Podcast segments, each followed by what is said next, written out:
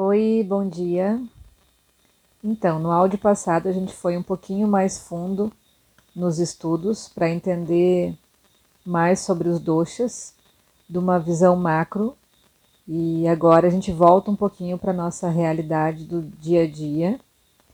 Mas eu acho muito importante isso, a gente entender um pouco mais o conceito das coisas de uma forma macro, de uma forma mais espiritualizada, para ter a consciência e fazer um paralelo a isso, que é a aplicabilidade do dia a dia.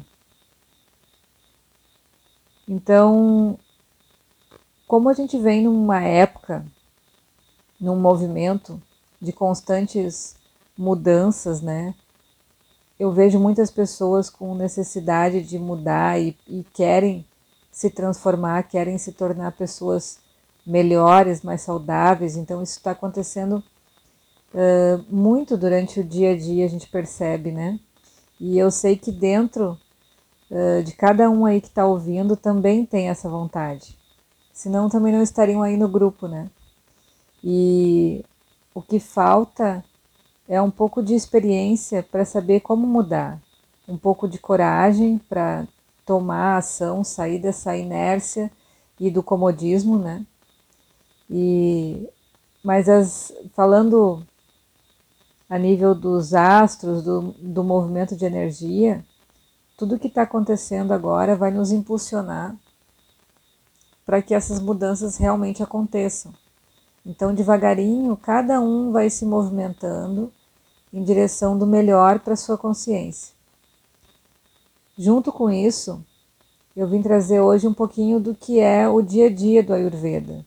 O Ayurveda fala bastante da economia de energia em todos os sentidos.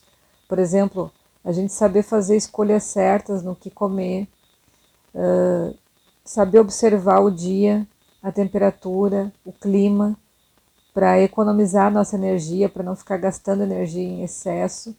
Nas relações pessoais, qual é o melhor comportamento para a gente também não desperdiçar energia. Enfim, o Ayurveda sempre tem esse olhar assim de aproveitar o máximo do que a gente tem sem desperdício.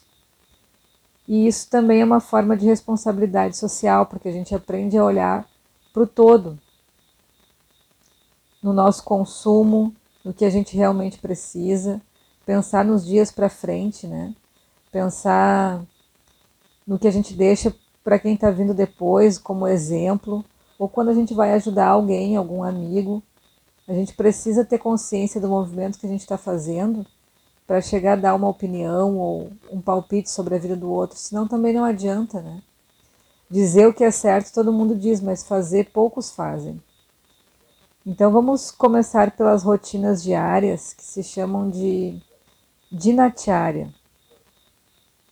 Esse é um ponto básico dentro do Ayurveda e é a primeira coisa que vem nas orientações quando eu entrego para vocês nos atendimentos, e isso é muito importante, porque é por ali que a gente começa a desconstruir velhos hábitos e começa a sacudir essa, essa poeira do conforto, né? De que a gente faz tudo sempre igual por um movimento cultural e não se dá conta, não se questiona se aquilo faz bem para mim ou não. Então, essa rotina, esse dinacharya, vai mudar com alguns, alguns detalhes de dosha para dosha. Então pensa assim, num movimento geral, o ideal é a gente acordar pelo Ayurveda, né? Acordar antes do sol nascer. Então, indiferente de onde a gente esteja, por exemplo, se o sol aparece às seis da manhã ou às 5 da manhã, é importante que a gente acorde naqueles minutinhos antes do sol nascer e ficar totalmente claro. Por quê? Porque é um momento de reverência que a gente faz à vida. É o momento de nascer do dia, de acordar das energias, inclusive da energia do meu corpo. Então, quando acende a luz do dia, é como se acendesse o meu pita, o meu movimento pita, né? E o pita é consciência, é movimento, é correr atrás das coisas, é inteligência. Então eu estou fazendo um movimento de acordo com a natureza.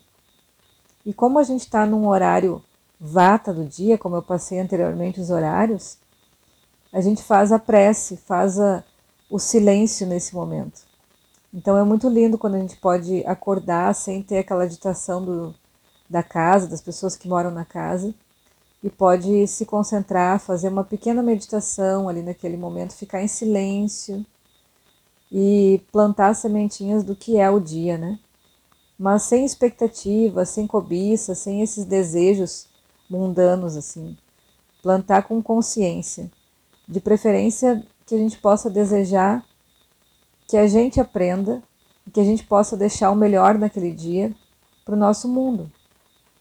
Então, acordar cedo, fazer essa prece, fazer higiene pessoal, de escovar os dentes, raspar a língua, de preferência fazer cocô e xixi de manhã, para que todas as coisas, os expurgos da noite, não entrem durante o dia com a gente, né? Que a gente possa aliviar tudo que a gente passou no dia anterior, antes de começar o novo dia. Então, para algumas pessoas, uh, é interessante tomar em jejum água morna com limão, algumas gotinhas de limão, principalmente para quem tem constipação de manhã e não é um copo inteiro com limão inteiro espremido. Pensa que o alimento é o nosso remédio pela visão ayurvédica. Então, quando a gente faz esse procedimento da água com limão, é uns dois dedinhos de água morna com umas três, quatro gotinhas de limão e é o suficiente em jejum. Normalmente acontece para os biotipos Vata ou Kapha que tiverem constipação, para começar a regular o intestino para ir aos pés de manhã. Uh, pita dificilmente tem problema de intestino, mas se tiver também pode fazer. E para os cafas também é interessante fazer essa aguinha morna com um pouquinho de mel. Então a pontinha da colher assim de mel, em vez de colocar o limão, coloca mel.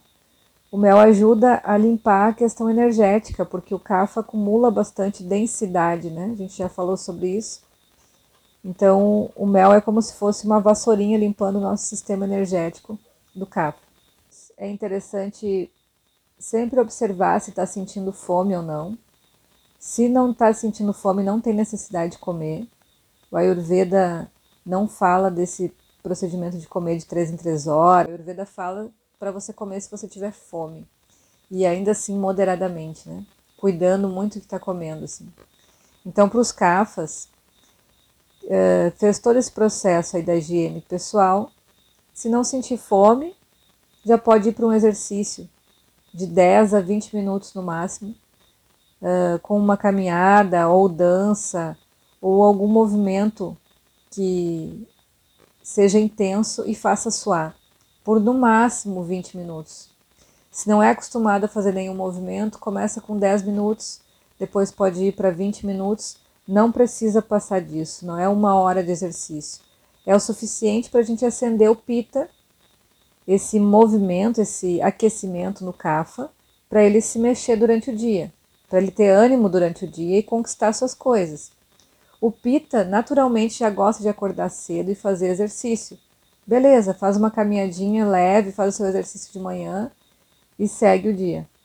Uh, provavelmente o Pita vai acordar com fome, então come alguma coisa leve, faz o exercício. Para os Vatas é interessante também acordar cedo, fazer sua prece, pode fazer movimentos de yoga ou alongamentos também é interessante, o Vata vai gostar bastante. Uh, do, num sentido mais calmo, não tem necessidade de fazer tão intenso ou suar, por exemplo, né? Depois do exercício, uh, toma um banho, para o Vata é interessante fazer uma autooliação, então eu recomendo bastante nos atendimentos também. Tenha óleo de gergelim, faz ele aquecido em banho-maria, um pouquinho só. Passa óleo em todo o corpo, da cabeça aos pés, e depois toma um banho morno. Uh, cafa e pita, banho morno depois do exercício. Pita pode ser um banho mais frio. Se tiver vontade de comer alguma coisinha ou preparar o lanche, então, para ir para as atividades do dia. Antes uh, das duas horas, ali estourando uma e meia, é interessante almoçar. Aí a gente vai começar a cuidar, depois em outros áudios eu vou falar mais detalhadamente sobre, detalhadamente sobre o tipo de alimento, né? Então todo mundo vai almoçar antes da uma e meia. O Pita vai sentir fome logo às onze e meia, né? Então come alguma coisinha também. Se o Vata não sentir fome ou não lembrar que tem que comer alguma coisa, porque normalmente esquece, é interessante tomar um chazinho de gengibre ou água saborizada com gengibre uma hora, meia hora antes do que ele programa como refeição. Então, se ele vai almoçar ao meio-dia e ele chega ali e não sente fome, 11 horas faz uma aguinha saborizada agora que vem o calor, ou um chazinho de gengibre se tiver mais frio, porque o gengibre desperta o apetite, né? Então isso vai ajudar o vata a comer num horário certo também, porque a gente precisa comer quando tem fome. E às vezes é preciso despertar essa fome. No meio da tarde, se achar interessante fazer algum lanchinho, mas sempre lanches leves também.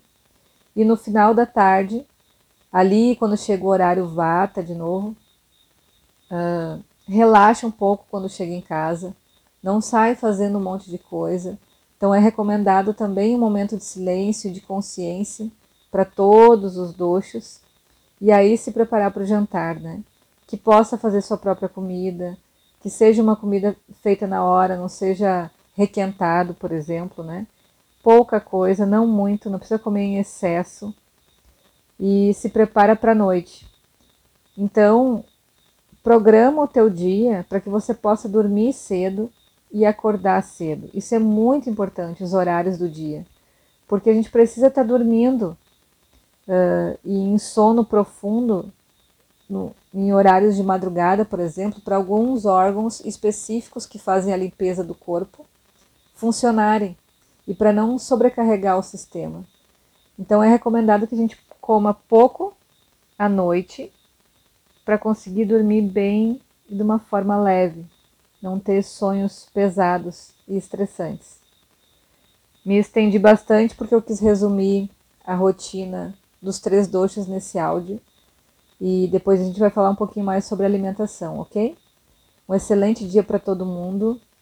Bora executar as mudanças que tão, estão pipocando por aí. Beijo, galera.